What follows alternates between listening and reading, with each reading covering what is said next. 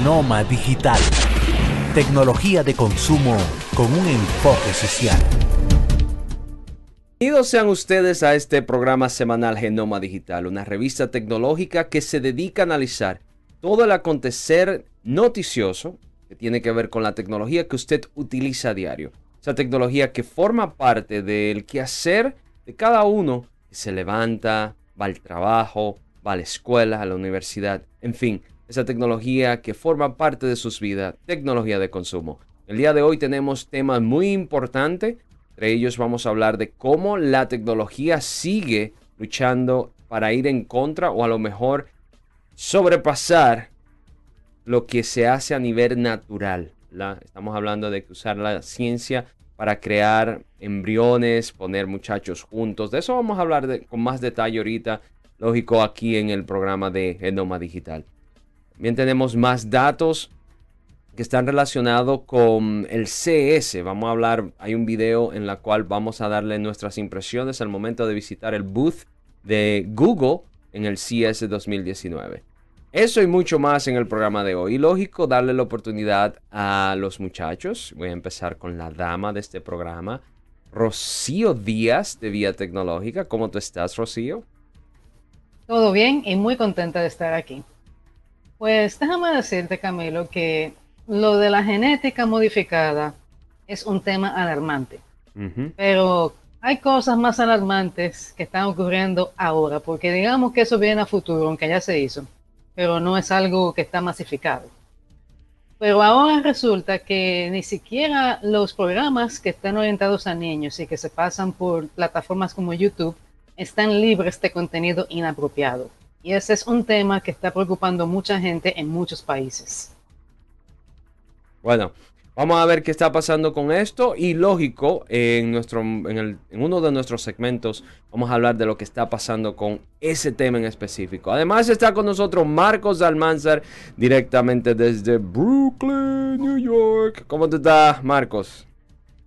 Estamos contentos, ingeniero, eh, dándole gracias a todas esas personas que nos siguen semanalmente y que comparten con nosotros esta grabación. Eh, y a aquellos también que nos ven por la televisión.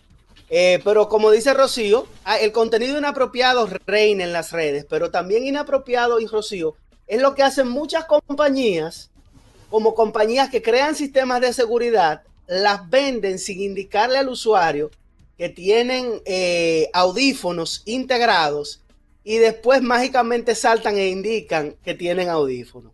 Mm. O sea que van capturado sonido durante todo ese tiempo sin informarle al usuario, ingeniero. Micrófonos.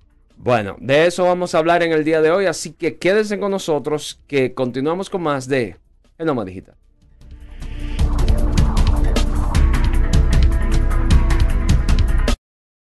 Para entender el presente hay que saber del pasado. Genoma Digital presenta Conectando la Historia.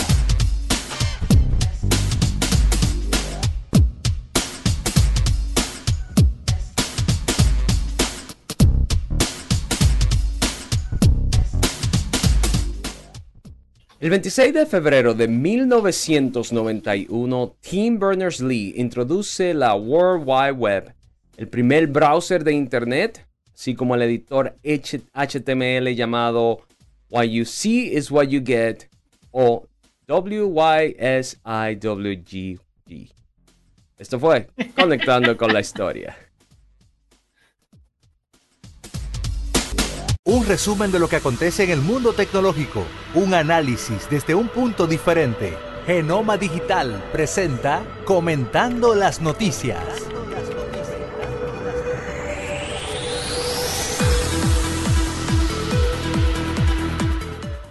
Gracias por continuar con nosotros y vamos de inmediato a empezar con la primera noticia. Vamos a hablar de lo que está pasando en China y es que la edición genética en un chino pudo haber tenido respaldo de las autoridades y vamos a hablar de ese tema de cómo la genética está, la tecnología está influenciando en la genética. En noviembre pasado la comunidad científica mundial se vio sacudida por lo que en su momento fue considerado un sacrilegio el nacimiento en China de un bebé genéticamente modificado. Con nosotros está Rocío Díaz de Vía Tecnológica y Marcos Almanzar para hablar de este tema. Rocío, hablamos de esto hace unos meses atrás. Eh, dijimos que esto iba a ser algo que de seguro iban a continuar, iban a tratar, iban a seguir, porque como un ser humano nos gusta jugar con fuego. Ahora bien, ¿qué es lo que está pasando ahora? Que esto vuelve a, ponerse en la, en, la palestra, como dice mi amigo Marcos, que todo el mundo está hablando de esto. Adelante.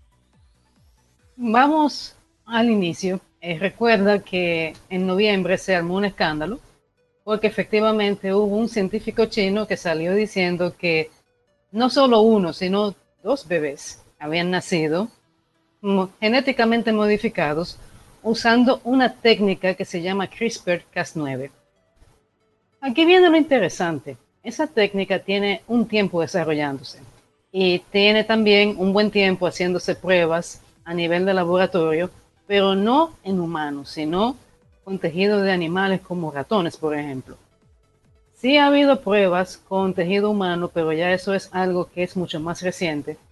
Pero nunca ha habido una modificación a ese nivel embrionario, porque fíjate que estamos hablando de que dos bebés nacieron con una modificación que vino de atrás, por así decirlo, o sea, una modificación provocada. Todo eso causó un escándalo. A esta persona incluso la llegaron a votar de la universidad donde laboraba en China. Y todo el mundo se alejó diciendo que no tenía nada que ver con eso, porque él había involucrado a varios sitios, pero negaron tener conocimiento o haber respaldado esas acciones de él. Ahora hay un reporte que sugiere que probablemente sí hubo tanto financiamiento como conocimiento de causa de las autoridades chinas sobre todo lo que viene siendo el Ministerio de Ciencia y Tecnología, la propia universidad donde esta persona trabajaba y una comisión que lo que hace es fomentar el impulso de tecnología y de ciencia en uno de los estados de China. Entonces, eh, Marcos, ¿cómo esto complica el, el tema en la cual nosotros decíamos que si seguían, ¿verdad? Porque es que están, siguen con esto, ¿verdad?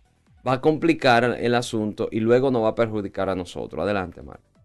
Mira qué es lo que pasa, ingeniero. Lo primero también es que hay que eh, aclarar que lo raro es que después que se averiguó que tanto las compañías como la universidad dieron fondos, le dieron fondos al doctor especializado en genética para hacer investigaciones, ellos quieren saltar que ellos no sabían o que no tenían conocimiento al 100% de lo que él estaba haciendo.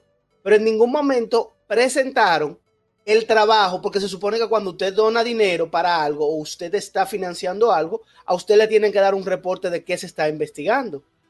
O sea, si él los engañó, ellos tienen que presentar un reporte indicando eso. Ahora, ¿en qué complica esto el asunto? Eh, usted sabe, ingeniero, que el humano de por sí tiene dos nortes en su vida.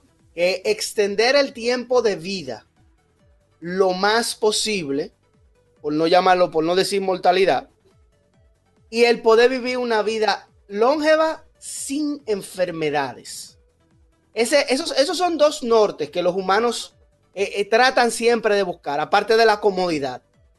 Y el problema es el siguiente, si tú puedes agarrar y crear totalmente esta próxima generación de bebés inmunes a X o Y enfermedad, ¿qué tan grave sería un brote de esa enfermedad en un país donde no tengan los recursos para este, para este, vamos a decir así, esta edición genética?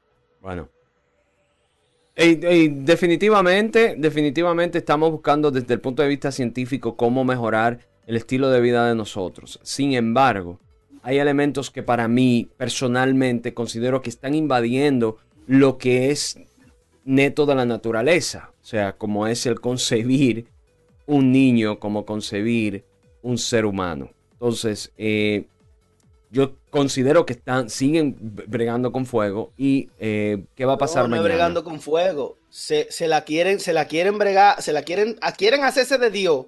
Y eh, yo, yo siempre he dicho, es que no se sientan a ver películas. No se sientan a ver películas y no se ven el norte que puede suceder. Bueno, vamos. Si sale algo mal. Honestamente, considero que nosotros como, como amantes de la tecnología debemos de seguir dándole seguimiento a esto y ver qué va a pasar. Repito, esto está del otro lado del mundo y no sabemos si a partir de, de, esto se puede dar parte de lo que tenemos miedo, que se crean, que se puedan crear clones de personas. O sea, una persona igual a la otra y similar como es en las películas. Así que eh, es, es un asunto peligroso. Con el permiso de ustedes, quiero saludar a aquellos que están conectados, a Marcel Florenzán, a Matos Mañón, a Remy Matos. También quiero saludar a la señora licenciada Tamara Santana, mi madre. Gracias por seguirnos toda la semana. Y aquellos que semana tras semana forman parte de esta audiencia virtual a través de Facebook. Y ustedes que nos están viendo en televisión también pueden unirse a nuestra familia a través de nuestras redes sociales en Noma Digital o vía tecnológica. Señores, también quiero decirle que pasando a las otras noticias, hablemos de Google y es que al, al monstruo, y lo digo de una forma como ustedes lo quieran tomar, ¿verdad? De la tecnología, Google es obligado a revelar aquellos productos que tienen micrófonos después de un problema que tuvieron con la privacidad. Como ustedes sabrán, el gigante tecnológico, Marco, era esa palabra que yo andaba buscando. El gigante tecnológico se enfrenta a preguntas sobre la capacidad de escucha que sus dispositivos eh, pueden tener, ya que descubrieron en uno de los dispositivos de ellos, y Marcos no va a explicar cuál fue, eh, que este tenía un micrófono y no fue revelado en el, en el detalle de descripciones, donde usted lee la descripción del equipo.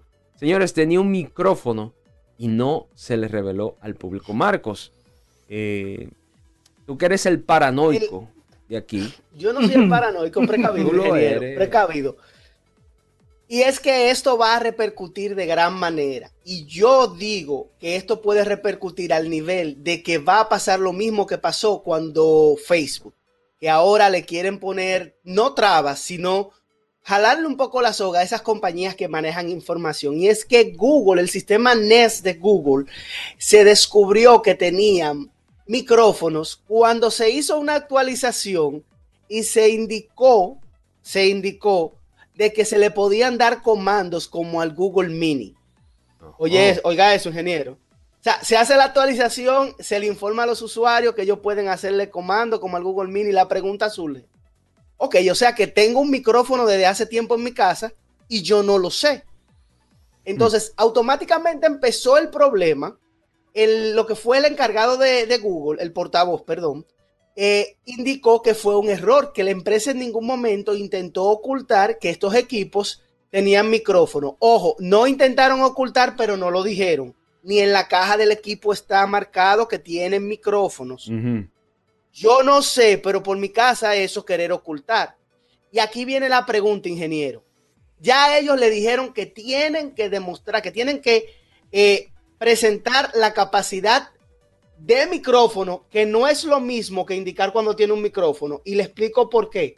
Porque el Google Mini tiene micrófonos y usted se lo puede bloquear. Pero aunque usted lo bloquee, si usted lo destapa y le hace la prueba a ver si capta sonido, él sigue captando sonido. ¿Y cómo tú sabes eso? Antes de darle la oportunidad. Porque yo, agarré un, porque yo agarré un Google Mini y lo destapé. Le bloqueé el micrófono y como quiera seguía captando sonido. ¿Y cómo tú sabías? Por eso lo sé. ¿Pero cómo? Ajá, también te acaban de decir. Tú lo ¿Y pero cómo tú, supiste? Cuando un, cuando un equipo electrónico, cuando un micrófono recibe un sonido y él está preparado para captar sonido, es un impulso electrónico que manda. Si el impulso electrónico todavía tú apagas el micrófono, está siendo recibido, ¿qué te indica eso? Está recibiendo sonido. La próxima vez coge una cámara y grábalo porque podemos ganar unos chelitos y tú no lo mi sabes. Paranoia son, mi paranoia son personales. Yo me desinstalé WhatsApp por mis razones propias. Cuando usted le roben su cuenta de banco, entonces yo le digo por qué yo desinstalé WhatsApp. Señores, vamos a darle la oportunidad a Rocío. Tu punto de vista ante la situación de Google. Déjate paranoico. Sigue hablando, Rocío. Sí, sí. Yo solamente hago una recomendación. A cualquiera que compre equipos inteligentes para el hogar, asuma que tiene micrófono, asuma que tiene grabadora, asuma que tiene ese tipo de tecnología, porque hay un detalle. Casi todos esos inventos inteligentes que son para el hogar tienen como finalidad conectarse entre sí, comunicarse entre sí por vía de IoT o Internet de las Cosas y también conectarse con asistentes inteligentes como el Google Assistant precisamente. ¿Cuál es la gracia de todo eso? Que funciona con comandos de voz. Correcto. Entonces, de verdad, lo mejor que usted hace es asumir que eso viene así. Y ya usted sabe que tiene un potencial espía en su casa. Bueno, yo... Independientemente, eh, tomo, tomo tu iniciativa eh, y considero de que donde quiera que yo estoy me están escuchando, no simplemente en mi casa, cuando estoy fuera, en cualquier lugar, en el teléfono. Eh, nosotros dormimos con un teléfono al lado de nosotros, al menos que lo apaguemos, él sigue captando información. O sea que ya estamos, hemos entregado la vida de nosotros al Internet por asunto de conveniencias. Entonces sí, voy con Marcos, tenemos que ser precavidos. Las compañías deben de revelar cuando, cuando están haciendo algo, no, porque como dicen, no sabemos cuál es su intención. Pero a veces hay que bajarle un poco, Marco, bájale un poco a esa paranoia que tú tienes. No, no, déjame que eso me ha mantenido vivo hasta ahora. No es paranoia, es que estamos rodeados. Entiendo. Estamos rodeados de alienígenas. señores, ya... puede ser. Para pasar a la última noticia del segmento, vamos a hablar del Mobile World Congress 2019, la cual tuvo lugar en Barcelona, señores, allá en España. Un evento en, la cual, en el cual eh, las compañías toman el tiempo para poder revelar lo que es tecnología nuevas en teléfonos móviles y todo lo que tiene que ver con tecnología móvil. Y es que, pues, pasó algo. Como dice el título, olvidé las contraseñas. Las filigranas de audio podrían ser más factibles de usar y más seguras. Es una tecnología nueva, algo nuevo, y para eso voy a dejar que Marcos nos explique qué es lo que está pasando con esto. Estamos hablando de una forma nueva de proteger nuestra información, Marcos. Y es que en el Mobile World Congress, ingeniero, se vieron muchas tecnologías emboscadas a lo que viene siendo los equipos celulares. Y una de ellas es un enfoque para evitar ese momento tan incómodo cuando usted se le olvida eh, su contraseña. Y es mm. el sonido del silencio, ingeniero. Yo todavía estoy procesando ese asunto. Estoy procesando ese asunto porque se supone que el empresario eh, ingeniero eléctrico Jack uh, Wolosevsky, no voy a intentar pronunciar No, está bien, no lo, no lo, haga. Olvídate de eso. Él creó un sistema, y van, van, vengan conmigo, eh, porque esto está, ¿verdad? Supuestamente que capta, capta el silencio, ingeniero, que causa una persona. espera. Yo necesito que alguien, que un ingeniero eléctrico, venga aquí y me explique a mí cómo funciona eso. O sea, tú me estás diciendo de que nosotros como ser humano emitimos el sonido del silencio, la cual ese sonido, según este ingeniero y que se presentó en el Mobile World Congress como parte de la tecnología innovativa o de innovación, este sonido que nosotros emitimos tiene una, una, una huella digital única mía propia. Al parecer sí, ingeniero. Yo si él me lo vende como que es la energía estática que genera una persona, yo se lo compro más fácil. Porque nosotros somos baterías caminantes. Pero sonido, eh, perdón, no sonido, silencio. Rocío, eh, dentro, de, nuestra página Vía Tecnológica, eh, nosotros escribimos eh, y con el respeto de todos los que escribimos, disparate de tecnología que aparecen y le llamamos en serio. o sea, tú puedes creer, esto yo creo que esto es lo más insólito que yo he escuchado. Mira, yo voy a comentar algo que fue lo que yo entendí, porque yo busqué varios documentos y esto fue lo que yo entendí de esa tecnología. Olvidándonos de la parte del silencio, porque eso lo tengo que verificar, porque no, eso realmente no lo vi en lo último que leí. Pero lo que tengo entendido es que básicamente este señor lo que propone es que, déjame ver cómo lo explico, dos equipos se comunican entre sí. Y hay una generación de sonido que realmente tú no la escuchas. Eso viene siendo como una especie de huella o código que se genera cuando hacen lo que le llaman handshake en términos de seguridad, que es cuando un equipo reconoce al otro. Eso para fines de dar acceso.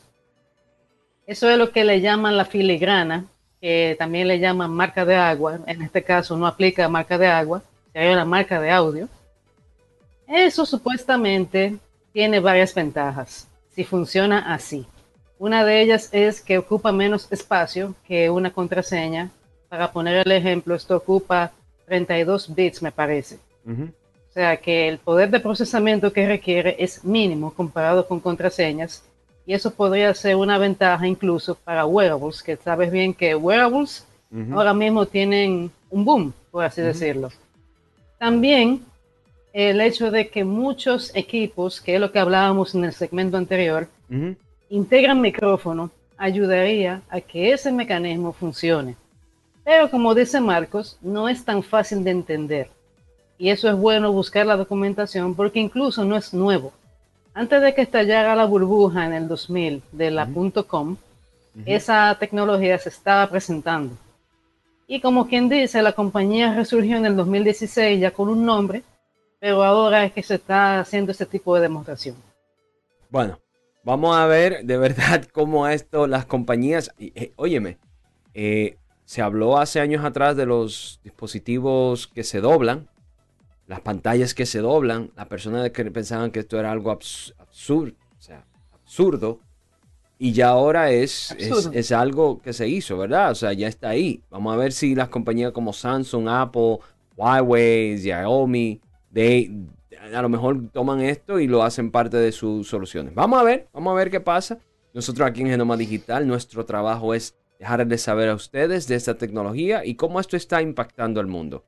Nosotros llegamos a la parte final de este segmento. Les invitamos a que se queden con nosotros. Cuando regresemos tenemos más de Genoma Digital. Porque el saber de tecnología es más que solo punchar un teléfono. Ahora comienza el segmento Educación Digital.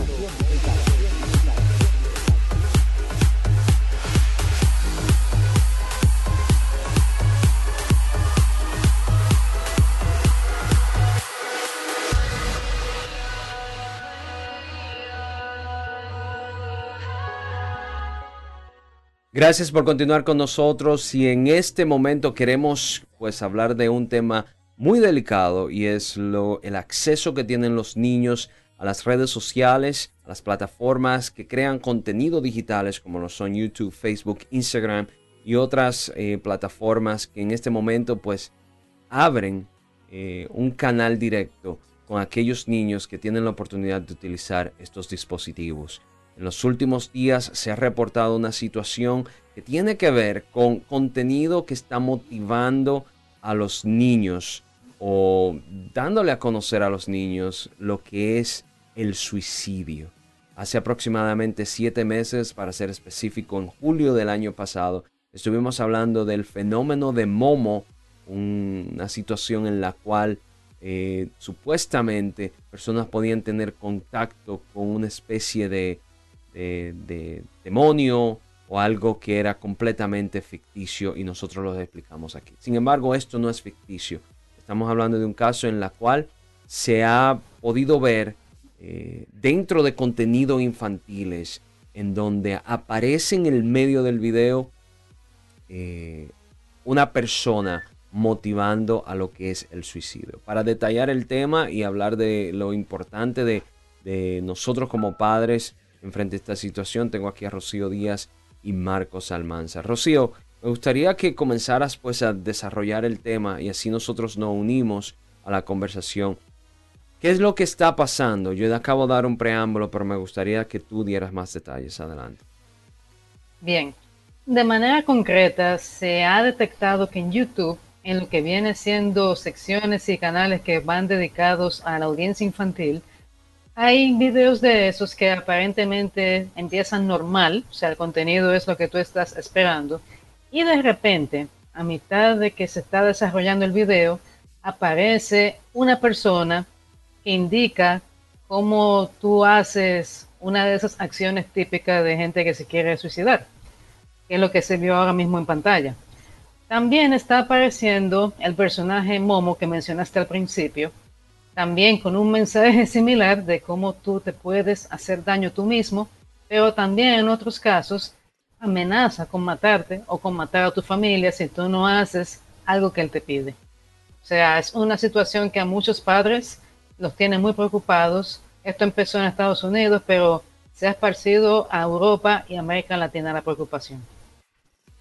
Bueno, eh, Marcos, dentro de nuestro eh, compromiso de investigar y obtener la mayor información posible para poder educar a nuestra audiencia, ¿qué más tú pudiste encontrar con relación a este tema?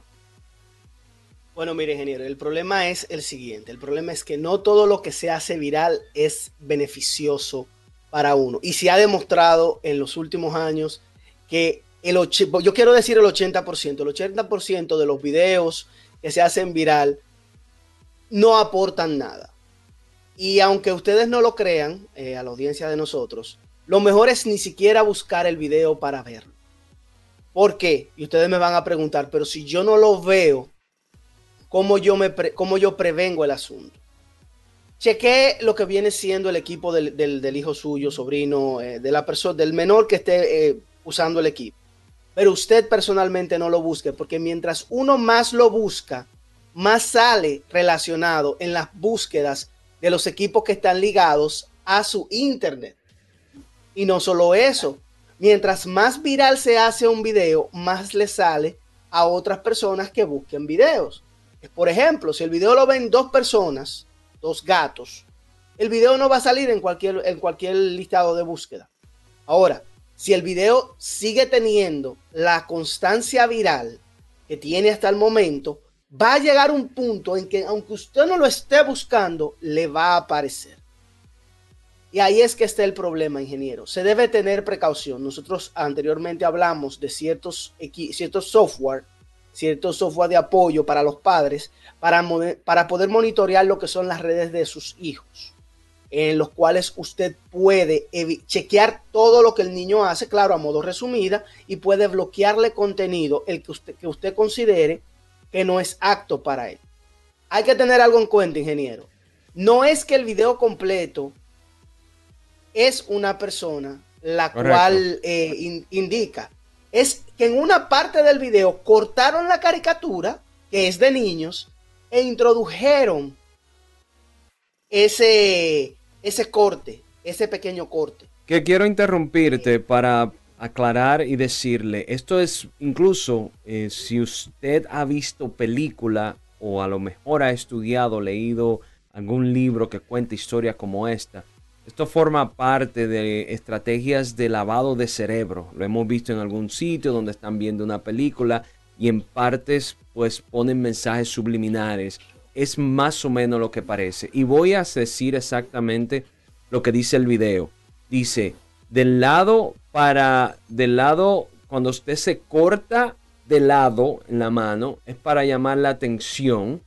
Si usted se corta de a lo largo, a lo largo. es para tener resultado, o sea, para matarse. Eso es lo que está diciendo el video. Y ustedes pueden ver pues eh, voy a ponerlo, Marcos, tú vas a salir en el video ahora, voy a poner el video ahora y ustedes pueden ver aquí en pantalla donde el muchacho está haciendo la seña de que el, el, el cómo es que pasa y es precisamente motivando a lo que es el suicidio. Las recomendaciones que están diciendo los especialistas, o sea, los que saben de esta materia, es que nosotros como padres pues primero tengamos cuidado al momento de entregarle una tableta a los niños. Tenemos que saber qué tipo de acceso tiene. E incluso ya YouTube Kids, precisamente esto está en los videos de, YouTube para niños. O sea, ni siquiera ahí hay y podemos confiar en eso. Lo que debemos nosotros como padres es concientizar a nuestros niños, indicarle que lo que se ve por la tableta no debe de formar parte de su formación e incluso que esto sea parte, los, los nuevos niñeros, incluso o sea, tenemos que hacer un artículo de eso. Los, niñeros del siglo XXI precisamente son las tabletas y, los, y las. Por eso es que están peligrosos. Porque la gente, por un tema de comodidad y por un tema de que efectivamente tú pones al niño a ver cualquier muñequito y se aquieta. una conveniencia y por eso mucha gente le suelta una tableta, le suelta un teléfono y muchas veces no se da cuenta de que le está dando un acceso mucho más allá de lo que está intentando. Porque los niños son curiosos y los niños se pueden salir de ahí, pueden navegar en otro sitio. Pero en este caso es todavía más grave porque se supone que YouTube Kids es una aplicación con contenido curado. Y ese es uno de los grandes problemas que hay con los recursos digitales. Estas compañías hablan mucho de que filtran contenido, de que el contenido está curado, pero realmente en la práctica eso no funciona tan sencillo. Y aquí está el ejemplo. Ya YouTube sacó esos videos de circulación, pero ¿quién quita que venga esa misma persona, coja otro video y haga lo mismo? O sea, ¿dónde está el control? Ahí es donde está el problema. Lamentablemente, o utilice el, nuevo que, incluso debemos de mencionarlo aquí. Hay una nueva plataforma está pues llamando la atención y silenciosamente está eh, tomando un lugar muy alto dentro de lo que son los rankings de plataforma y es TikTok. Es una plataforma muy parecida a Vine, en la cual están utilizando eh, lo que se llama lip, eh, eh, lip singing o simplemente usted hace como video imitando a otras personas, utilizando otro audio. Pero es simple, es Vine. O sea, si usted sabe lo que Vine era la plataforma que te permitía videos de 4 segundos, esto está utilizando ¿Cómo se llama? TikTok. Creo. TikTok. TikTok, TikTok. Ajá, entonces esta plataforma, ya los niños, o sea, ya andan con ella y, y, entonces aparecen niños, aparecen adultos, aparecen, o sea, ya esa es la nueva plataforma. ¿Quién dice que ellos no estén utilizando o vayan a utilizar esto? Marcos, el problema, el problema es, es, que hay un caso de negligencia. Eh, no solamente se puede decir que es cierto, nosotros como padres tenemos que monitorear 24/7 lo que los hijos de nosotros hacen. Humanamente no es posible, eso uno hace lo mejor que puede. So, cuando usted le instala una aplicación como YouTube Kids a un equipo, usted entiende que lo que se va a ver ahí debe ser apropiado para lo que viene siendo un niño. Ahora, le voy a hacer la pregunta, ingeniero. Hace mucho que lo que es para niños evolucionó. Y se lo pongo de ejemplo. No, y se lo pongo de ejemplo por los canales, por ejemplo, como, como los Cartoon Network. que son de kids. No, no, no. Cartoon Network no. Cartoon Network es literalmente, según mi opinión, una basura. Ahora pero, mismo. Espérate un momento. En los canales, espérate, los canales. Pero los espérate, canales... espérate. que sea, no deja dicho de No, que la digo intención fue Cuando alguna que vez que fuera de niño. es porque el norte del canal, el norte del canal, desde el principio, Cartoon Network era para niños. Por eso. Ya no se sabe para qué es. Por eso, Ya no entonces no, sabe me contradiga. Es. lo que te estoy diciendo. El norte era para niños. Déjeme y yo, ahora- de- déjeme, déjeme yo hacer lo que usted hace. Déjeme hablar. Gracias. Muchos de los canales que usted tiene en el cable que terminan con kids al final están dando programación para niños de, demasiada, de, edad, de edad demasiada avanzada. Y hay un problema en la actualidad que la gente no lo quiere ver. Los niños actualmente están entrando en una etapa de sexualidad a muy temprana edad. Es Y es por el contenido que los niños están viendo. ¿Y qué está llevando esto? Esto está llevando, señores, una secuencia de cadena de problemas que nosotros lo estamos viendo ahora empezando. Pero eso no, se- eso no se va a acabar ahora y eso se va a poner a un punto que ustedes se acuerdan cuando lo- los padres de uno decían, en mi época eso no se hacía. Va a ser peor para nosotros. Bueno. Va a ser muchísimo peor para nosotros. Ya para cerrar, eh, pues el tema en el día de hoy, pero no sin resaltar de que nosotros los padres somos los responsables, primero de educar a nuestros hijos en el tipo de contenido que ven. Segundo, como padres debemos controlar el acceso a este tipo de contenido. Y señores, vamos a recordarnos, buscar cosas que, que pues los niños se integren a la sociedad. Yo soy amante de la tecnología, ustedes todos saben de que soy pro tecnología. Sin embargo, cada día pues aprendo más de que debo de hacerlo inteligente. Y por eso programas como Genoma Digital. Ese es nuestro trabajo, enseñarle a ustedes cómo ser inteligente y estar al tanto de lo que está pasando. Y repito, existen videos en YouTube, hay pruebas en las cuales están pues dejando caer dentro del video mensajes subliminales o directos eh, motivando al suicidio. Así de que tengan cuidado. Nosotros aquí, nuestra responsabilidad es continuar dándole seguimiento a esto y lógico, vamos a decirle a ustedes en el momento en que pase qué usted debe de hacer. Nosotros no vamos a comerciales, cuando regresemos tenemos más de Enoma Digital. Y nosotros formamos parte de ellos. Ahora, por Genoma Digital, te traemos Genoma Social.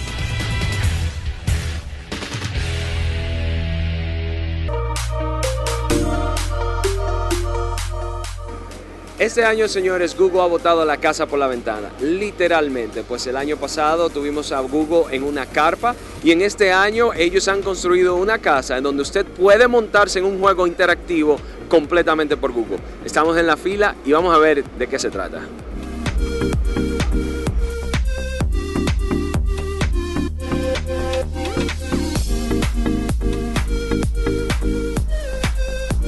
Marco se quedó abajo porque lamentablemente no puede entrar con la cámara eh, eh, por asunto de seguridad. No hay suficiente espacio para poder entrar. Sin embargo, él va a. Lo vamos a dejar que se monte después. Así que ya ustedes saben, está con nosotros aquí en la casa de Google. Un ride completamente interactivo. Creo que en unos pocos minutos vamos a estar ya conectados. Hi, how you doing? Well, I'm great. How are you doing? I'm doing great. Patricio. Oh, how you know my name? Oh, but you got a lot of lanyards on. I'm a little Oh, concerned for your neck strain. Uh, thank you very much. Oh, Can you say hi to the audience? To the audience? Like- Hello, audience. Yeah, Hello, yeah. it's Grandma. Yeah, definitely. Um, Hello, th- I'm Google Grandma. It's nice to meet you all. Uh, Grandma uh, loves you. oh, thank you. Say bye to people in Genoma. And where? Genoma. Genoma. Hello, everyone in Genoma. Ah, thank oh, you I very hope much. everyone's feeling good. Take care Awesome. of yourselves now. Ok, bye bye. Grandioso. Estamos en la casa de Google, hablamos con la abuelita y vamos a ver qué hay próximo aquí en la casa de Google. Grandioso.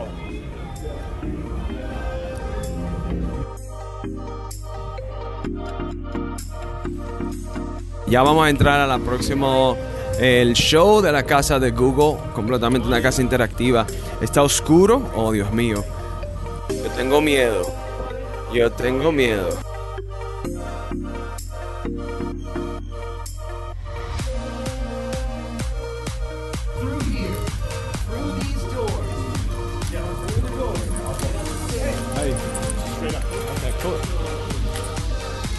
Bueno, ya ustedes saben, vimos ahí un muñeco completamente durmiendo. Vamos a ver qué pasa.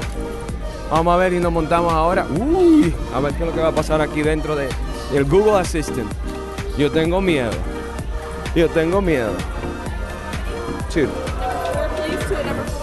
Vamos. Señores, aquí nos vamos a montar en el Google Assistant. Señores, increíblemente, miren cómo está pasando.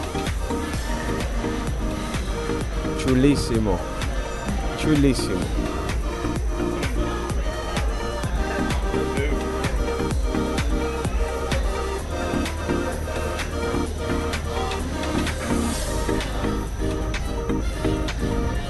Vamos a ver qué pasa.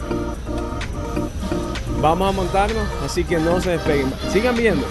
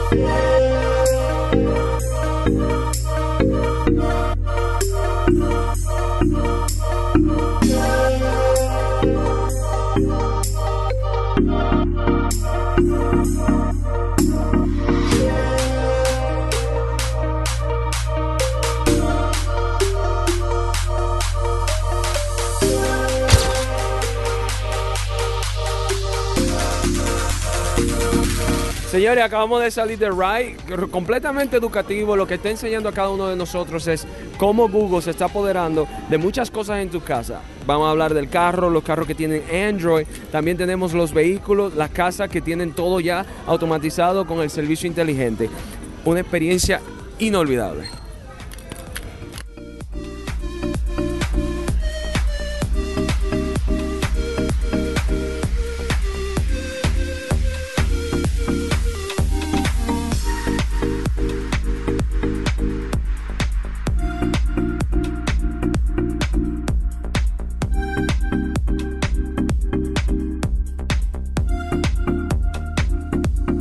Señores, estamos aquí, pues ya acabamos de ride. Estamos dentro de la casa de Google. Aquí a mano derecha, pues vemos cómo parte de los eh, representantes de Google están enseñando la eh, cómo el asistente de, de, la compañía ayuda a la automatización de los equipos, Internet de las cosas, que ha sido tendencia y lo hemos visto por todas partes. Señores, este año hay que decirlo, Google se ha apoderado de lo que es el CS donde quiera que vamos, algo que vimos el año pasado y teníamos esperanza de que las otras competencias tuvieran más presencia, pero sin embargo, Google sigue siendo el líder en, en asistentes a nivel de todo el CS. Vamos a continuar a ver qué más vemos aquí y continuamos con ustedes.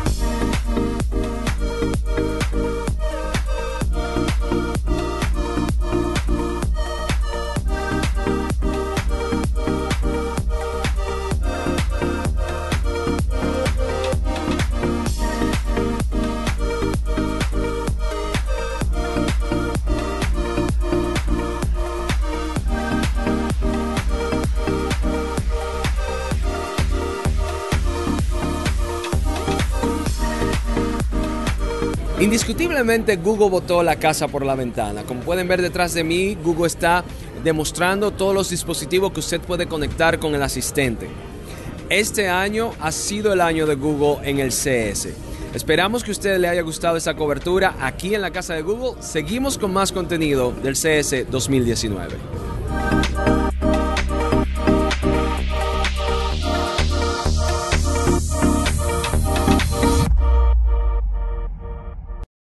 La, tecnología no se limita ni se contrae, evoluciona.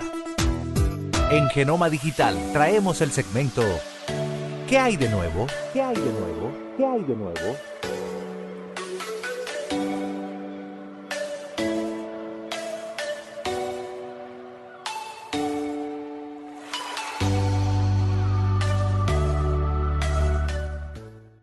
Gracias por continuar con nosotros y en este momento queremos hablar de una tecnología que está evolucionando a medida de que van pasando los tiempos.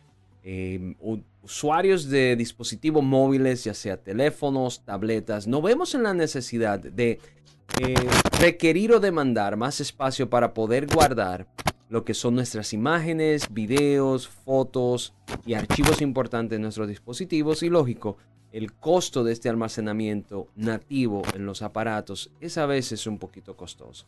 Sin embargo, en el Mobile World Congress 2019 en Barcelona se pudo ver pues ya nuevas soluciones de un terabyte como dispositivo de almacenamientos eh, removibles que ya están o estarán disponibles en los próximos días para cada uno de nosotros. Sin embargo, hay cosas que debemos de saber antes de nosotros comprar estos dispositivos. Conmigo está Rocío Díaz, quien es la editora en jefa, Chief Editor de Vía Tecnológica. Lógico, también está Marcos Almanza, el productor de este programa. Muchachos, ya, ya tenemos un terabyte en memoria. Eh, yo particularmente voy a dejar para el final mi opinión con relación a este tipo de almacenamiento, pero me gustaría que, lógico, darle la oportunidad a Rocío Rocío, ¿qué te parece esta idea de almacenamiento de un terabyte en, de forma móvil? Bueno, tú acabas de decir una realidad. Cada vez tenemos más fotos, cada vez más videos. También está la música que ocupa bastante espacio. Y hay un detalle. Con el paso del tiempo, las herramientas que están a tu disposición para tú crear ese tipo de contenido son cada vez mayores. O sea, cada vez hay más cada vez son de mayor calidad, la calidad pesa. O sea, no es lo mismo una foto de una cámara de hace cinco años en un teléfono a una foto de un teléfono de los de ahora. O sea, no se compara. Ujú, Y lógicamente, todo eso, perdón, requiere de espacio. ujú. Luego está el tema de que los drones están de moda. Yo Ujú. que estuve haciendo un curso de cómo volar drones, te puedo asegurar que una de las maneras más rápidas de tú acabar con tu almacenamiento es esa. Ujú. Porque muy bueno, o sea, muy bueno volar, muy bonita la foto, pero así, así mismo pesan. Correcto. Entonces, no me sorprende que esta tendencia de un terabyte ya, ya esté así visible. Bueno, eh, honestamente debo de decir de que eso tiene su ventaja y su desventaja dependiendo del uso que hagas. ¿Viste un tema? O sea, topaste un, un- un- un escenario, ¿verdad? Que requiere de almacenamientos de este tamaño. Antes de dar, repito, de dar mi opinión, me gustaría, Marcos, ¿qué te opina de esto? ¿Sería esto factible para el usuario común? Imagínate tú, vamos a decir, Espérense que yo tengo un libro, déjenme sacarlo y empezar a pasar páginas para explicarle. ok, Y es que aunque un terabyte suena exagerado para aquellas personas que nos escuchan, realmente existen usuarios los cuales fácilmente te llegan una memoria de 256 gigas como que nada es nada. Existen usuarios los cuales el sentarse en una computadora a hacer un backup les pesa. Un saludo a mi primera dama. By the way. Un tera puede que suene exagerado. Eh, realmente yo no lo creo así, porque para la cantidad, para la calidad de los archivos que día a día están poniéndose más, eh, eh, vamos a decir, están pesando más esos archivos, como Rocío indicó con el caso del dron y 64 GB de memoria, que no le duran nada, señores, tienen que calcular que los equipos que vienen ahora están ofreciendo unos sistemas de cámara cuasi profesionales y una foto casi profesional ocupa espacio. Un video casi profesional ocupa espacio. Y si, si es cierto que ahora mismo la gente se asombró con el salto de memoria que hicieron del Note 8 al Samsung Note 9, el cual viene con 256 GB de memoria integrada y usted le puede, me- 512, perdón, y le puede poner otra de 512, existen usuarios que ya se quedaron sin espacio. Eso yo lo puedo jurar, porque mi, mi primera dama no puede ser la única que haga eso. Miren, ahí, ahí, eh, desde el punto de vista de usuario y oh, la- la- las dos, los dos puntos de vista lo veo claro. Sin embargo, hay un asunto de dependencia en la tecnología y debemos de educarnos con esto. Muchas veces dependemos de estos dispositivos, ya sea el teléfono o estas memorias, para dejar fotos importantes. Por ejemplo, eventos, eh, actividades, momentos que usted no puede, no quiere perder, ¿verdad? Y tira una foto. Sin embargo, no utilizamos método de backup. El primer caso que yo considero, y, voy a hacerlo un poquito rápido, Marcos, eh, que ya que tenemos que irnos, para que me digas el tiempo. Eh, nosotros, hay, algo muy importante. El, el- por ejemplo, nosotros tenemos backup con Google Drive, ¿verdad? Eh, con Google Drive, la cual nosotros hacemos un backup de la foto que tenemos. Si tú tienes un backup de te- un terabyte, tú tienes que pagar un backup. Si tienes una memoria de un terabyte, tienes que pagar un- por tu backup online, que cuesta 100 gigabytes, son 2 dólares mensuales, para que tenga eso. Entonces, si se te daña la memoria con un terabyte de fotos o de videos, ya tú sabes que vas, vas a tener problemas. Segundo, cuando tú estás haciendo la transferencia desde el celular a la computadora, si tú no utilizas un cable de USB de transmisión rápida o una computadora que tenga un USB 3.0, cuando tú estés transfiriendo estos archivos es posible que se pierdan y que no lo lea la computadora. O sea que son elementos de que usted tiene que saber educarse antes de poner un terabyte. Repito, los que trabajan con drones normalmente saben eso. Y la esposa tuya te tiene a ti, o sea que eh, un terabyte. Ok. O sea, Pero yo no quiero ese trabajo. de Mire, todas formas, ya, adelante. de- déjeme, déjeme, déjeme cerrarle algo, señores. Y también hay algo que la gente tiene que tener en cuenta. El precio con el que estas memorias van a salir. Esta memoria, los precios están valorados entre los 400 dólares por ahí. Eh, y de las dos marcas, solamente una dio el precio, que la otra, se- aunque se dice que va a ser competitiva con esta, hay que ver cuánto va a ser el precio. Yo lo que le quiero acordar a la gente, que para el año 1990, la Seagate hizo un disco duro, una memoria externa de 5 megas y costaba 1.500 dólares. Y hoy las memorias de 5 megas, usted va a una esquina y le dice, mira, ¿tú quieres esa memoria? Cógela. Eh, Pero Deben- no hay de deben 5 frenar. megas. A ti te dan, a ti te dan un gigabyte, un giga, un gigabyte de, de memoria, te lo dan así. Que- Si usted supiera la cantidad de memoria que me dieron a mí del CS de 20 megas, usted no estuviera diciendo eso. Bueno, señores. Rocío, eh, última palabra con relación a lo del terabyte. Algo muy importante. Tera, terabyte, Terabyte. tera. Terabyte. Terabyte. Perdonen, perdonen. Perdonen por mi español. Algo antes de, de irnos ya a la parte final.